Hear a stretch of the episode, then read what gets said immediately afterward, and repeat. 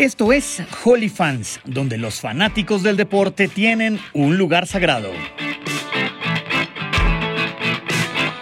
Holy Fans somos David Jordán, Jean-Paul Volstein y Daniel Felipe Lozano al aire. Producción de Diana Plazas y diseño original de César Valencia.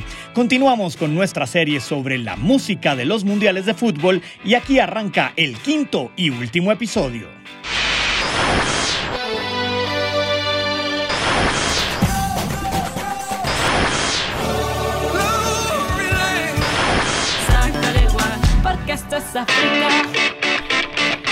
Arrancamos hoy nuestro quinto y último episodio de nuestra serie inaugural hablando de la música de los mundiales aquí en Holy Fans. Vuelvo a saludar a mi amigo Jean-Paul Bolstein y a mi amigo David Jordán. Paul, ¿cómo estamos? Bien, mi querido Dani Lozano, ¿cómo estás vos? Todo en orden, acá pendiente de hacer nuestro último... Última entrega. Última entrega y de analizar un poquito la música que nos dejaron los últimos tres mundiales, incluido el Mundial de Qatar 2022 que eh, acaba de finalizar. Amigos, un saludo muy especial para todos. Eh, chévere que sigan aquí conectados con Holy Fans. Y para recordarles, súper importante, no se les olvide activar la campanita de notificaciones en el Spotify para que les recuerde cuando salga el capítulo nuevo. ¿Listo? Seguimos conectados y ¿con qué vamos? Ya tenemos redes sociales además, ¿no? ¿Cómo son las redes sociales, amigo Paul? Pues tienen que buscarnos en el Instagram, somos arroba holyfanspodcast arroba holyfans podcast. Holy. Fans, F-A-N-S. Claro, Me dejaron podcast también, no puedo creerlo. para los que no, d s a s t Eso es para los que no piloteen muy bien el inglés, pues también aquí hacíamos asesorías en idiomas. Por supuesto. Pueden anunciarse con nosotros. Hemos venido haciendo, como para recapitular, una, em, un análisis de la más que análisis como una recapitulación de la música de los mundiales calificándola cada canción como con un digamos ¿cómo, se llama esto? un ranking como un, ranking basado en goles, gol cuando la canción es muy buena, cuando nos gusta mucho y esto es literal a nuestro gusto, decir, si nos gusta la canción es... Usted califíquela también en su casa ah, mientras nos está escuchando. Y escriba en, en comentarios en Instagram que nos que nos digan, pues están equivocados, esa canción de Shakira es malísima, no, lo que ustedes quieran decir. No, con Shakira no me metan. Con Shakira, no, con Shakira no. Y menos después de lo de Piqué. Ajá. Es que Piqué es una cuenta falsa, la canción es mala. Después que nos haga un par de canciones con un reclamos, de descargos. un bot de Piqué.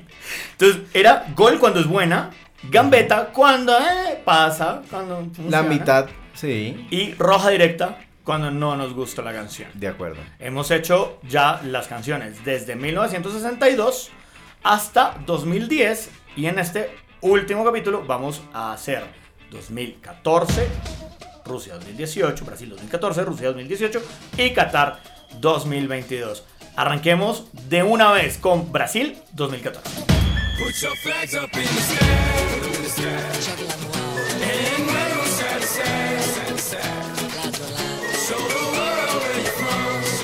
Bueno, We Are One, Ole Hola, es una de las canciones oficiales de la Copa Mundo Brasil 2014 y es grabada por el rapero cubano y americano Pitbull, además con Jennifer López también y la brasileña Claudia Leite. Esta canción al principio fue muy resistida, no les gustó a los brasileños, dijeron que tenía poco del tema, de, no se identificaban con los sonidos y a ellos les tocó re, reestructurar, reeditar la canción, meterle un poquito más de sonido brasilero y toda la cosa.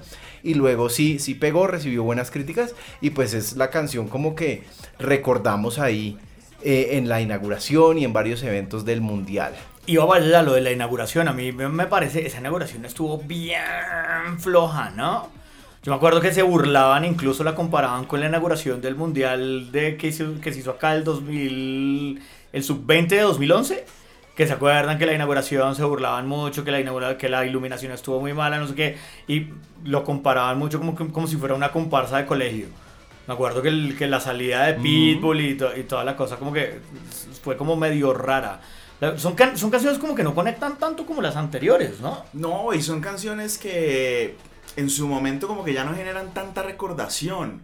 O sea, yo la verdad, hasta que la, volví a escuchar ahorita para hacer el programa, no me acordaba bien cuál era la canción de Pitbull. ¿Sabes? Tengo mucha más recordación de la canción de Shakira que la de Pitbull. Es más, si a mí vos me decís Pitbull, yo pienso en el taxi. No en la canción del mundial. Y eso que, y eso que el tipo en ese momento estaba en su prime, ¿no? Claro, estaba en su te- momento cumbre donde el tipo estaba lance y lance y lance canciones y le estaba pegando. pegado. Todo pegado. Pitbull De tenía acuerdo. todo pegado en ese momento. Ajá. Pero no sé, a mí, a mí me parece que, que como que pasa de agache esa canción. Aunque a mí me gusta y me parece pegajosita, no sé, luego vamos a cada uno a dar su propia calificación, pero a mí a mí a mí realmente me gustó. Claro que sabe, yo que siento, por ejemplo, J-Lo, sobre todo teniendo en cuenta después de que uno ya la vio en el famoso Super Bowl con Shakira, que eso fue una bomba y fue un totazo, como que uno dice como, ¿y por qué no se pudo hacer lo mismo en el Mundial? O sea, digo, no lo mismo me refiero con Shakira, sino como que hubiera, que hubiera tenido como esa recordación y esa fijación en toda la gente cuando, cuando vimos el Super Bowl. Y mira que precisamente una de las críticas del público brasileño fue a que Claudia Leite, precisamente la que es en realidad de Brasil, Ajá. no tuvo tanto protagonismo, sino que lo tuvo más J-Lo y Pitbull, que son artistas extranjeros. Esa fue como de las críticas que se le dio a la canción bastante. Vale la pena también recordar como que las inauguraciones de los mundiales pues son no son como las inauguraciones de los olímpicos que es el evento principal. ¿no? Ajá. La inauguración de olímpicos está pensada para ser un evento gigante, monstruoso y las de los mundiales pues es como dame fútbol rápido y pasa ahí como mm, saca las banderitas de los equipos que van a participar y listo. Entonces es como que la canción es como el momento culmen de la inauguración, ¿no? Sí, yo creo también es que no lo podemos comparar tampoco con el espectáculo del medio tiempo del Super Bowl por lo mismo. Porque el espectáculo del medio tiempo del Super Bowl ya está institucional- institucionalizado, no tanto como la inauguración del Mundial. O sea, es lo que dice Daniel, vamos al fútbol, a lo que vinimos. De acuerdo, además uno viene con una sed de cuatro años esperando precisamente ese primer silbato, el primer toque de balón. Entonces uno lo que menos quiere es ver a estos tipos medio en pelotos, ¿sí? Bailando... eh, Cualquier cosa. Cualquier cosa, de acuerdo. Bueno, pero hay más canciones. También tenemos otra vez Shakira por tercer mundial consecutivo pegando una canción relacionada con la Copa del Mundo, ¿no? Y esa es. Esa es, la canción se llama Dare, de atreverse en inglés. Y es más conocida por su estribillo La La La La. La la la la. La La La La La. La la la la la la la. ¿Tre- ¿Tres la la las? ¿Cuántos, la, ¿Cuántos las son? ¿Tres? ¿Cuatro? ¿Cinco? Tres bis.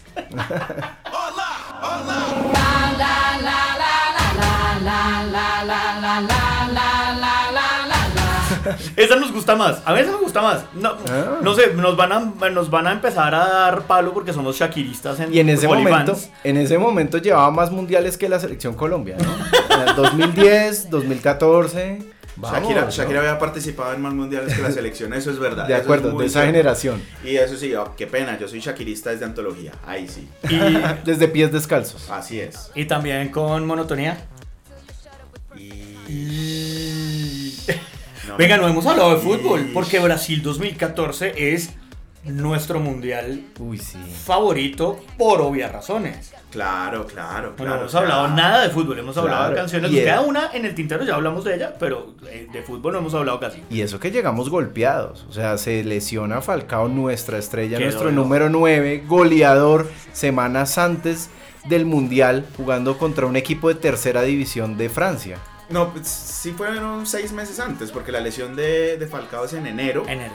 Pero igual ya sabíamos mantuvieron que la no llegaba, esperanza. y eso es lo más duro, Mm. que nos mantuvieron esa esperanza de Falcao llega, Falcao llega, Falcao llega, Falcao en cuatro meses está listo, Falcao llega, no llegó. Y lo llamaron. ¿Te acuerdas que hubo rueda de prensa con él sentado al lado y Muriel al otro lado diciendo ellos son los dos descartados de la lista 23 porque han llamado 25? Si mal no recuerdo, eran ellos dos, Muriel y Falcao. Sí, que. Peckerman los sienta en una rueda de prensa y dice como, bueno, no vamos a contar con ellos, tal, y los dos están pues deshechos. Destruidos. Pero yo creo que también de alguna manera como que se esperaba, o sea, había una parte de la prensa que esperaba que Falcao definitivamente no lo lograra, porque las lesiones de las lesiones de ligamento cruzado, que fue el- particularmente la lesión de Falcao, pues son las más difíciles. Entonces, quienes sabían mucho del tema decían, no va a llegar, no va a llegar, no va a llegar, y lo demás es expectativa que se crea. Ujú, Totalmente. Y llegamos, además, se abre el eterno debate, ¿no? O sea, ¿será que el brillo que tuvo James Rodríguez, porque fue un mundial histórico para el cucuteño, donde fue goleador posteriormente con seis goles, el primer y único goleador colombiano que hemos tenido en los mundiales? Goleador y Puscas. Ajá. Uy, además, Además, por ese gol contra Uruguay, se abre el debate de, ¿y si hubiera estado Falcao, hubiera brillado James Rodríguez de esa manera? Nunca lo sabremos. Usted que es ¿Ustedes qué nuestro principal analista táctico y técnico, señor Jordán. ¿Usted qué opina? Sí, sí, James hubiera brillado. Estaba en un momento fantástico de su carrera. Falcao hubiera brillado. No, No, James, James. James, la pregunta es por James. Si, Ja- si Falcao hubiera Ah, estado, sí, James ok, hubiera ya. brillado. Sí, James hubiera brillado. No, digamos que no, no creo que hubiera sido el goleador, pero creo que se hubiera brillado porque igual James estaba top en ese momento. Estaba en su mejor momento. ¿Ya? ¿Le hizo falta Falcao? A mí me parece que sí. Nos Mm. hizo muchísima falta Falcao porque nos, nos hacía falta un, un 9 que metiera miedo allá adelante, un killer. Y era el momento de Falcao, pero pues nada, ya no se dio, no fue así. Y estuvo James y estuvo muy bien James. Voy a meter el dedo en la llaga. ¿Fue gol de Yepes o no? Eso quería hablar. Sabíamos que íbamos a pasar por Pero usted algún cómo momento. quiere que conteste? ¿Quiere que conteste yo como un Holy fan o quiere que conteste como un analista deportivo? No, pues la, la verdad, porque eso son cosas que son o no son. No, eso son cosas subjetivas. Para mí Sí. toda la vida va a ser gol de Yepes. Siempre, Mira vos. siempre. Mira vos. No, para mí no, para mí A no, ver. para mí está fuera de lugar, nada Estaba que bien hacer. anulado. Sí, yo, yo pero- Eh, dolorosísimo, dolorosísimo, pero el amigo está en fuera de lugar. No, bueno, puede, sí, puede que sea así, pero yo sí les voy a decir una cosa. En ese partido nos, nos empinaron la cancha, nos voltearon la cancha, nos dieron pito todo el que está escrito. O sea, Ay. ¿Qué qué?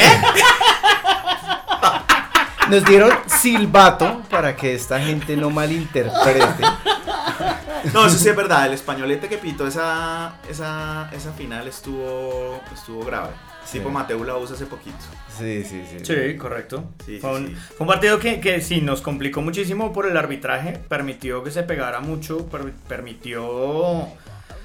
Permitió que nos sacaran del partido. Pero yo también tengo que decir una cosa. A mí me parece que esas son cosas que uno en un mundial, cuando tú juegas con el anfitrión y si el anfitrión es un grande como Brasil, pues tú tienes que mentalizarte que eso te va a pasar y no dejarte ganar de esa situación. Y creo que eso fue lo que nos faltó. A, a Colombia le faltó como, como centrarse, concentrarse en el partido de lo bien que se venía jugando, lo bien que se venía haciendo. Y ese gol de Thiago Silva en los primeros minutos es ah, matador. También Los pone nerviosos, me parece. hay un tema y es que nosotros veníamos 16 años sin participar en una Copa Mundo y estos muchachos pues no tenían esa experiencia. Es muy difícil llegar a los cuartos de final a enfrentar al anfitrión con un estadio lleno. Entonces, pues eso golpeó y sí, no estábamos preparados. Pero, pues nada, igual la presentación fue muy buena porque en algún momento el equipo engranó y estuvo cerca de, de la remontada. o- Hicimos el gol, tuvimos acciones. El gol de David Luis nace de una falta que no existe. Una falta que se inventa el árbitro. Cierto. Entonces, pues son, tiene muchas aristas el partido también. Y la no inclusión era- de Guarín, perdón, eh, Polito, el- la inclusión de Guarín en el partido me parece que, que también fue una cosa que desbarajustó un poco algo que venía funcionando bien, era el- la doble línea de contención con Abel y, y La Roca. Y un dolor adicional es que ese no era el Gran Brasil, ¿no? Y además posteriormente vemos en semifinales que se comen un 7-1 de Alemania. Histórico. Histórico, posteriormente Alemania sería el campeón de esa edición del Mundial. Pero sí, sí queda uno con ese sinsabor de que si hubiera existido lo que tú dices, Dani, de, de esa cabeza fría, esa, eh, no sé, otra manera de encarar y afrontar el partido, de pronto hubiéramos podido llegar a una semifinal histórica y hubiéramos llegado a cumplir como ese gran sueño que tienen los equipos en los mundiales, que es llegar a disputar los siete partidos. Los ¿no? siete partidos. Sí, claro. señor, tiene toda la razón. Una cosa con, lo que, con la que los mexicanos sufren mucho, les mandamos un saludo. desde A los que nos oyen. Bueno, hemos hablado un montón del, del mundial. Obviamente es que Brasil 2014 para nosotros es clave, es, es, es el, nuestro mejor mundial. Quién sabe si nosotros volvamos a vivir una cosa de ese tamaño. Pero tenemos en el, tin- en el tintero eh, Otra una tercera canción. Y se llama Dar un jeito. Sí, señor. ¿Lo dije bien? Sí, señor, de Carlos Santana y Alexander Pires.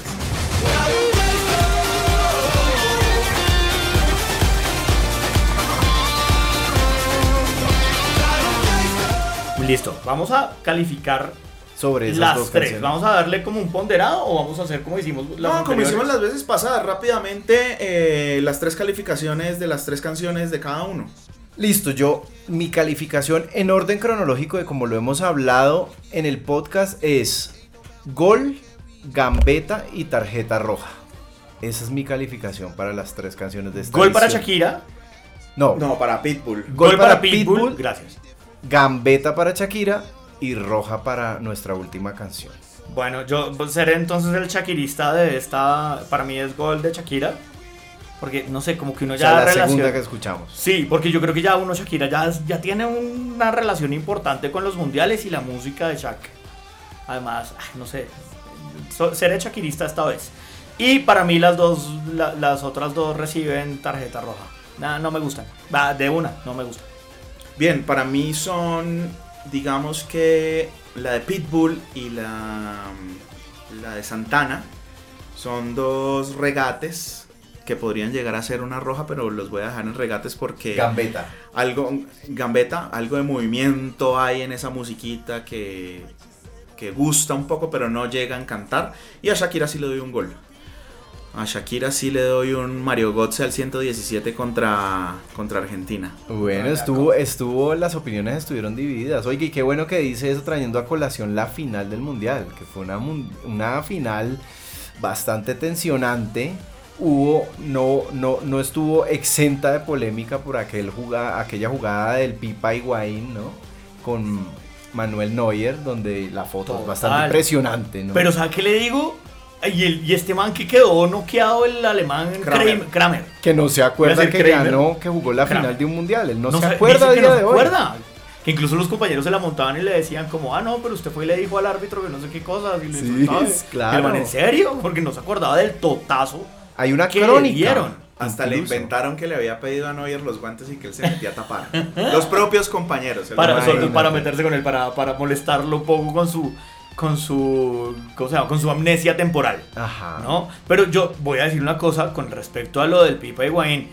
No habría polémica si el Pipa no se come ese gol De acuerdo. que, que, le, que, que- que rechazaron hacia atrás un balón y él estaba, eh, él estaba solo contra el arco. Claramente no era fuera de lugar porque el balón venía de un compañero, de un rival. adversario. Exacto, y, y- y se tira ese gol. Que además fue la comidilla de todas las redes sociales, le dio la vuelta al mundo, fue tendencia durante mucho, mucho tiempo y por ahí ahora, hace unos pocos meses que anunció su retiro del fútbol profesional, le recordaron precisamente ese fallo. Es como un fantasma que lo va a perseguir por toda su, su, su vida, puede No, ser. por toda ¿no? su vida, sí. No, le dieron, me parece, bastante duro a un jugador que finalmente había sido eh, clave para Argentina en muchos momentos. De Y- hecho, él marca el gol contra Bélgica en los cuartos de final y les da el paso a la semifinal.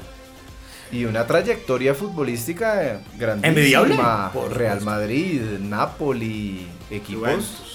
Exactamente. Bueno, esto fue Brasil 2014. Hablamos largo de este mundial como de ningún otro habíamos hablado en toda nuestra serie. Se lo merecía. Seguimos con Rusia 2018, segundo mundial consecutivo para Colombia. Eh, además con Peckerman, clasificación con Peckerman, sufrida como siempre son las clasificaciones. Pero bueno, nuestro segundo mundial también con mucha expectativa y sufrimos un poquito. Pero tenemos dos canciones que son, digamos, como bien especiales o bien características de lo que fue Rusia 2018.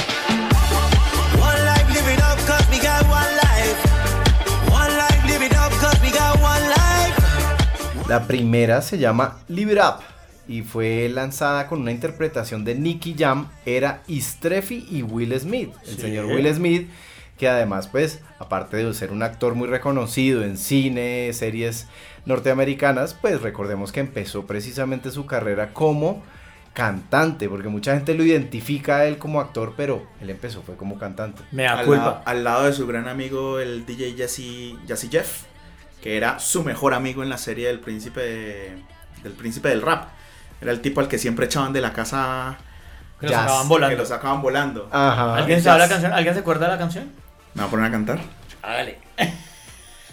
Y esta es la historia, pongan atención. De cómo mi vida se transformó. Yo no me acuerdo que sigue.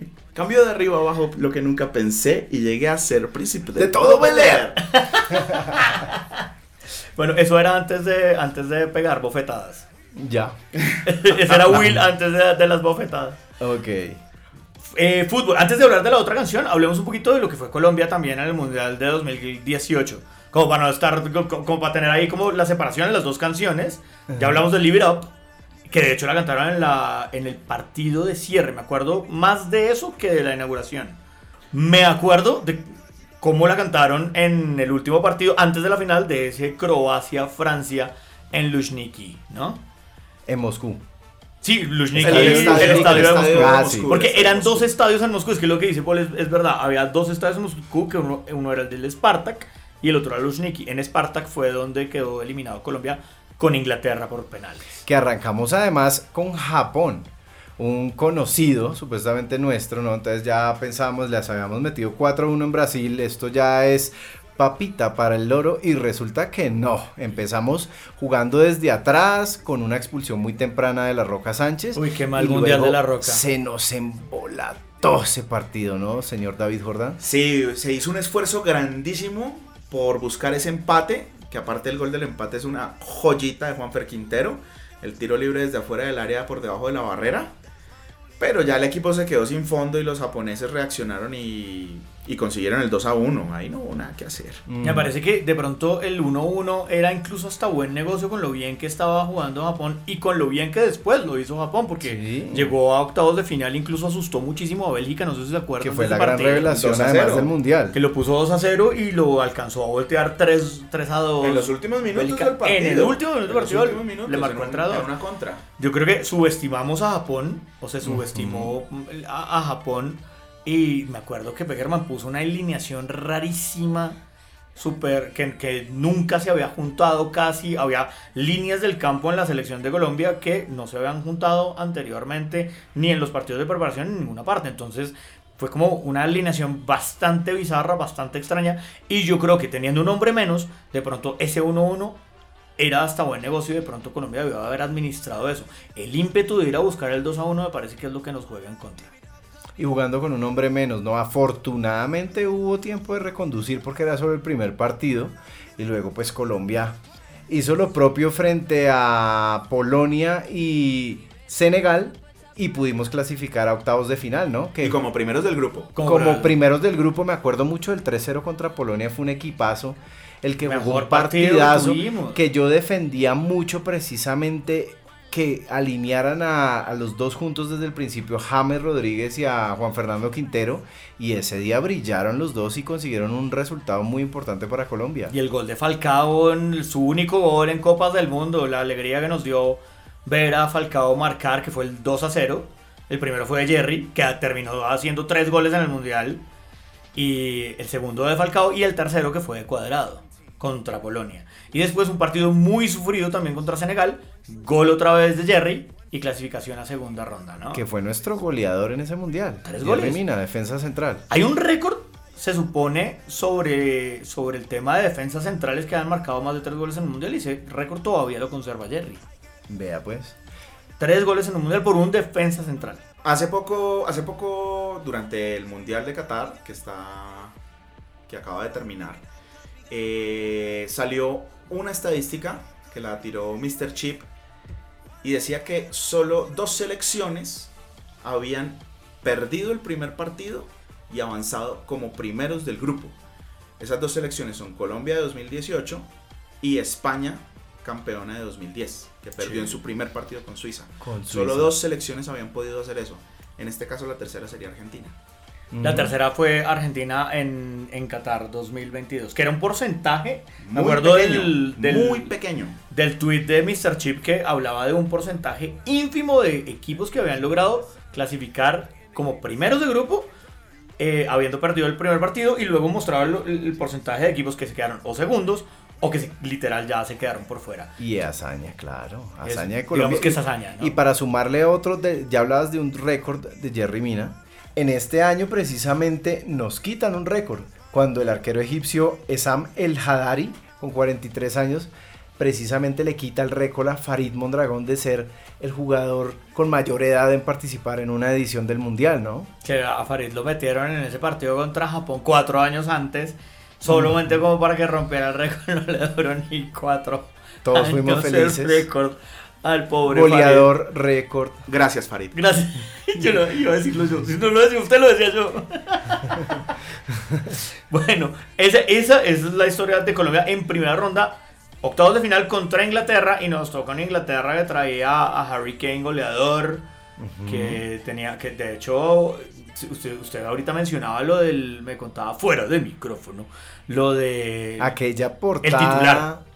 Aquella portada de The Sun, que es un diario sensacionalista inglés, bastante. Exacto, bastante ácido, bastante desagradable para muchos los que nos gusta el buen periodismo, tituló la edición de ese día Go Kane, haciendo una clara alusión a la fonética de la palabra cocaine, que en muchos ámbitos todavía es el estigma que cargamos los colombianos, que seguimos siendo identificados precisamente en otros lugares del mundo con el tráfico de drogas, ¿no?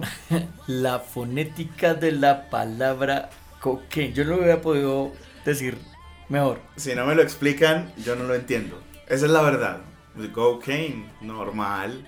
Si no me lo explican, yo no lo entiendo. Ya, ya ahora sí entiendo el juego de palabras. Bueno, está, está- quedamos bravos de ese partido con, con Inglaterra. Quedamos bravos con quién? Con Mateus, con, Con La Vaca, Roca. con quién. Con Peckerman, Con con, Peckerman. todos. Bueno, el único que se salvó ahí fue Jerry porque nos metió en el 94 en el alargue. Sí. Pero de resto, uy, ese partido. Pero sabe que yo, yo a Mateus lo perdono. Si no es por el disparo ese de Mateus al último minuto, no hay gol de Jerry Mina. Mateus es, digamos, es héroe y villano en el mismo partido porque el disparo que saca Pickford, que sale, que, de ahí sale el tiro de esquina y el gol de Jerry al último minuto de cabeza, es el que nos permite la prórroga y es el que nos permite los penales. Y en los penales va y falla justamente Mateus y falla después Vaca, ¿no? Yo me acuerdo haber sido muy crítico precisamente con la Roca Sánchez, porque creo que en la jugada del penal que es marcado para Inglaterra, precisamente, a él le faltó un poco de esa malicia indígena, precisamente que los colombianos hacemos alar- alarde, ¿no? Siempre. A él le faltó esa malicia de que cuando, cuando él empieza la jugada con Kane, si él se deja caer igual que el delantero inglés, es muy probable que ese penalti no lo hubieran sancionado. Pero entonces en la jugada cae Kane, inmediatamente sancionan el penalti y, y Colombia a partir de ahí fue un manojo de nervios, no llegó claro nunca, ¿no? Y aparte de esa, esa providencia que consiguió Jerry Mina en esos últimos segundos, minutos del partido, pues si no, no hubiéramos ni siquiera llegado a los penaltis. Claro, Entonces, sí, como un mal planteamiento de Pegerman. ¿no? Además, una Roca Sánchez que ya habíamos visto que no estaba por su primera, eh, el primer partido en el cual precisamente lo expulsan temprano, propicia un penalti que nos hace iniciar el partido abajo, iniciar el mundial con pie izquierdo. No estaba para jugar el mundial y venía haciéndolo bien Barrios, que había sido pues una revelación, un, un- un joven, ¿no? Que llega y alinean por esa, en el segundo partido, en el tercero, por, por esa sanción que ameritó en la jugada de la Roca. Eh, para mí debió haber seguido jugando él. Sí, Entonces- yo estoy de acuerdo, estoy de acuerdo. Una triste eliminación porque después seguía Suecia y seguía Croacia. O sea, hubiera podido Colombia lleg- probablemente llegar a semifinales. Era como la esperanza que todos teníamos teniendo en cuenta que no era el lado del cuadro por donde venía Brasil, por donde venía Francia, por donde venían, digamos, equipos con mucho más eh, Los cocos. pergamino. Los cocos que llaman. Bueno, eh, La hablemos de canción. música, muchachos. Ya La hablamos canción de Live It Up, de Nicky Jam. Hablemos de Colors de Jason Derulo.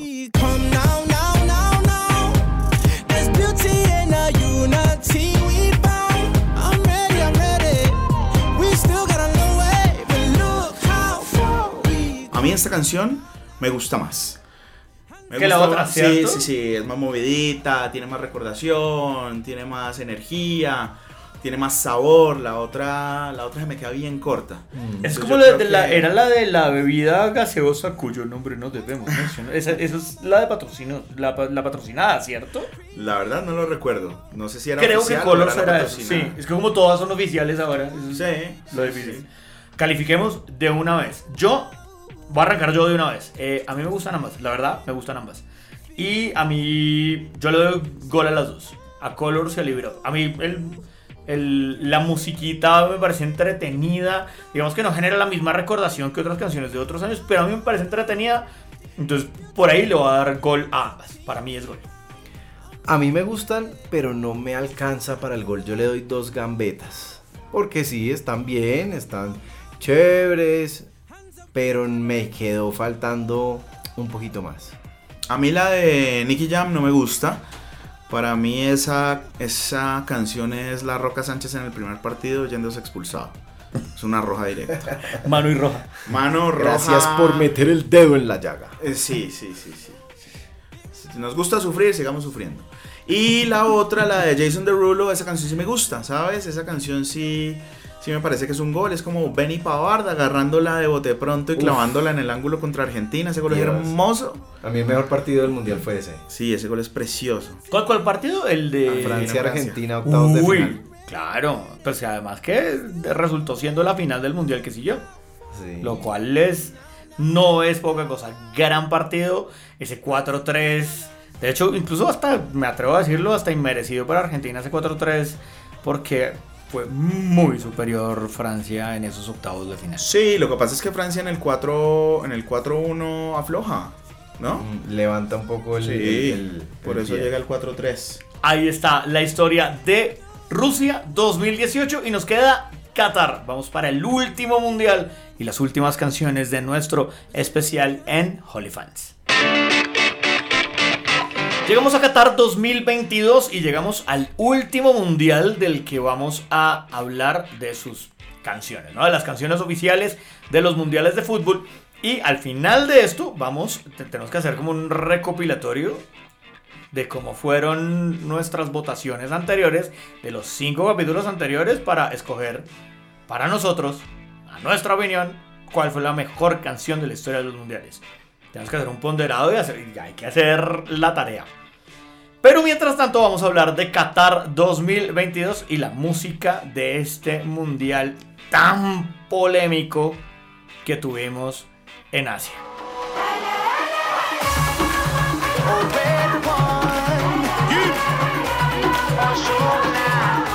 La primera, eh, vamos con Arbo.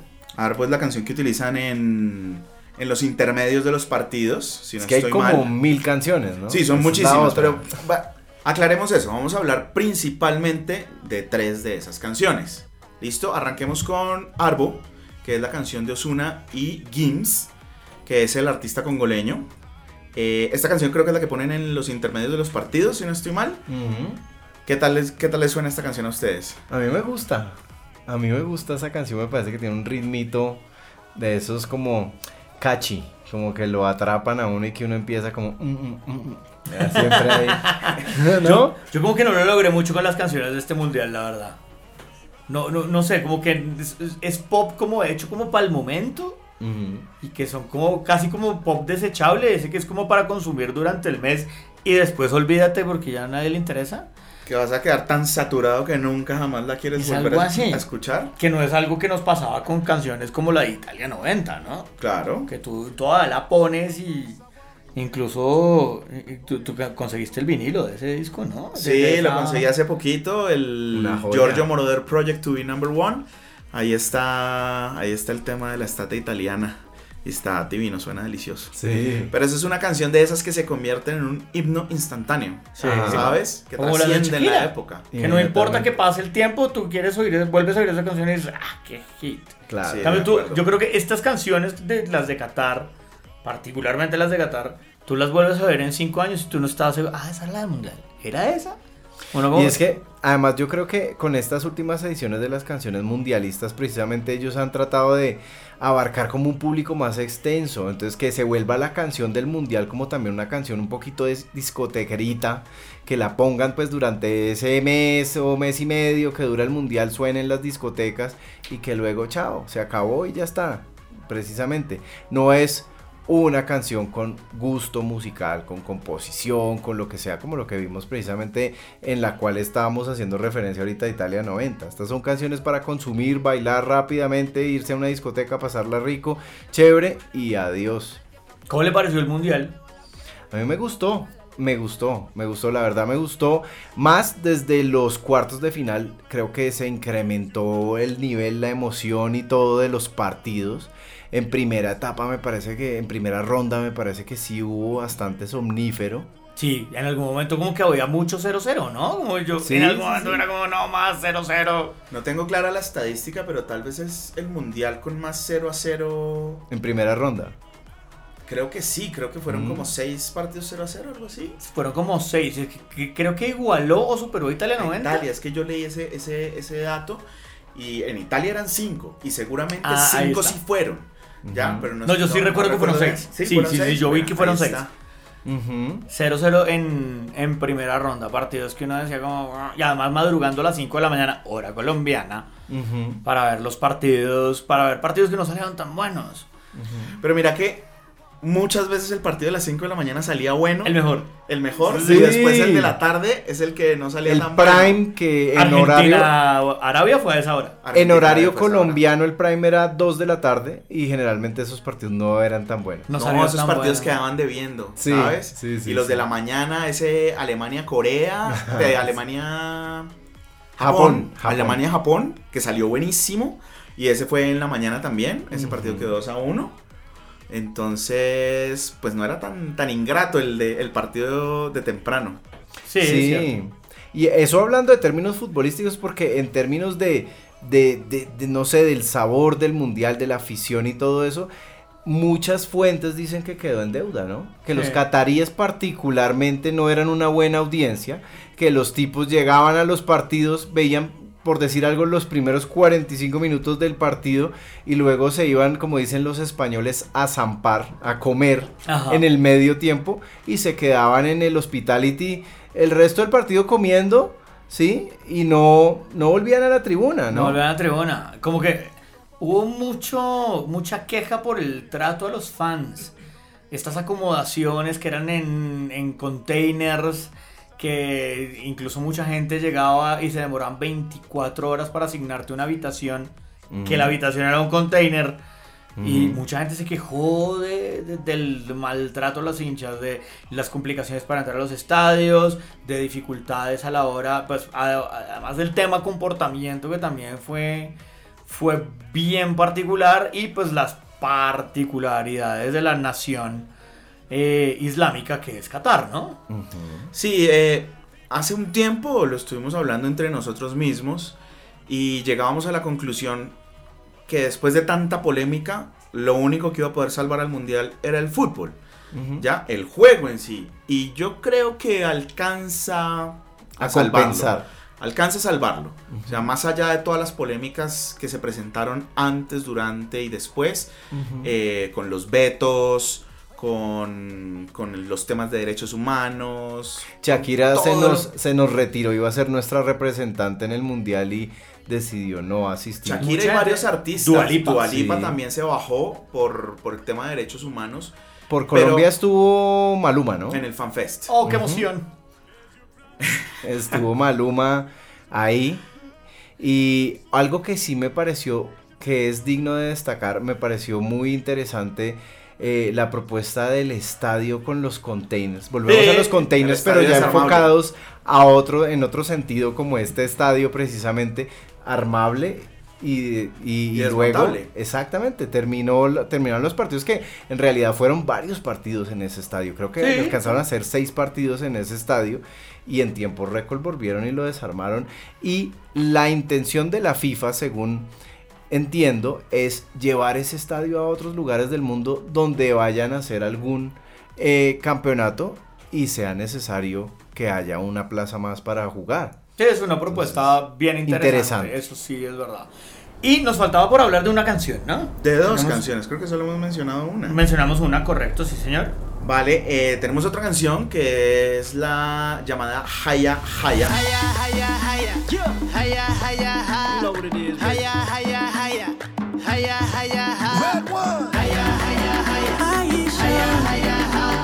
Esa me gustó más. Para mí esa es mi a mí esa me favorita. gusta. Es que esa me, Esa me- que- me acuerda de un amigo español bailando la- los días en que todavía España funcionaba Tenía vida en el mundial. Cuando ganaba 7-0, cuando ese- eh, bailaba el amigo español. Cuando Luis mandamos Padrique un era un ídolo.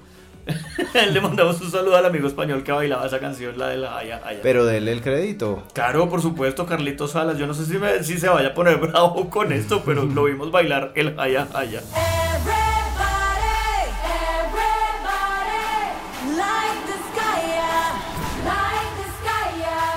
Bueno, y otra de las canciones es precisamente una llamada Light the Sky, que es una canción que está construida por un cuarteto de voces femeninas muy influyentes precisamente en el mundo árabe en la actualidad.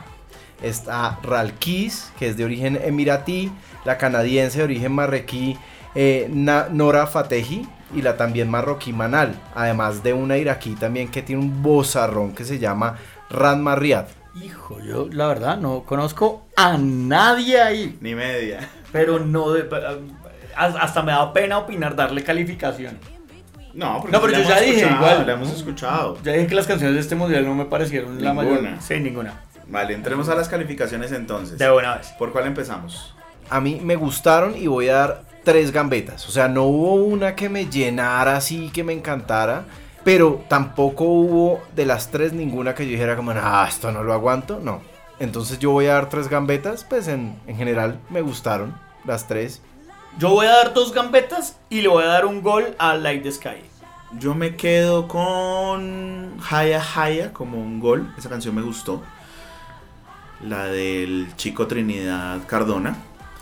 Y las otras dos para mí son unas gambetas. Son dos canciones que no van a trascender en el tiempo. Entonces no pasa mayor cosa con ellas. Se nos van a olvidar pronto. Eh, Bueno amigos, vamos a hacer el cierre de esta serie de episodios del cancionero mundialista. La serie con las que con la que estre- estrenamos nuestro podcast, ¿no? Por eso Señor. quisimos hacer una entrega bastante completa del cancionero del mundial. Sí, señor. Y que nos sigan en redes y que nos den ahí campanita y, Like, todas las interacciones. y pendiente de las cosas que vamos a seguir hablando porque tenemos muchas cosas de qué hablar, no solamente de fútbol.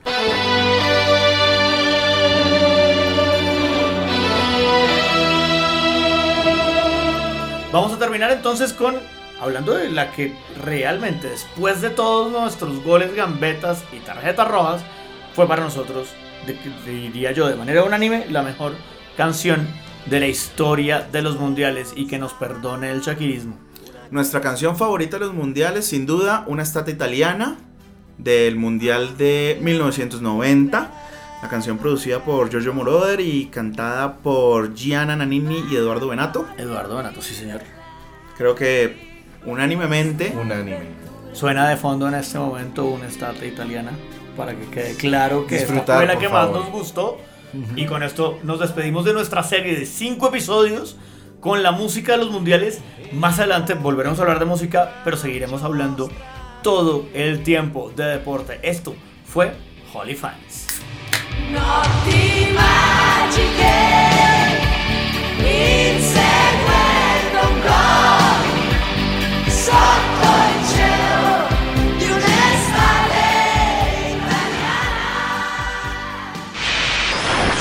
La producción, investigación, locución y edición de Holy Fans fue realizada por Daniel Lozano, David Jordán, Diana Plazas y Jean-Paul Wallstein. Diseño de imagen por César Valencia.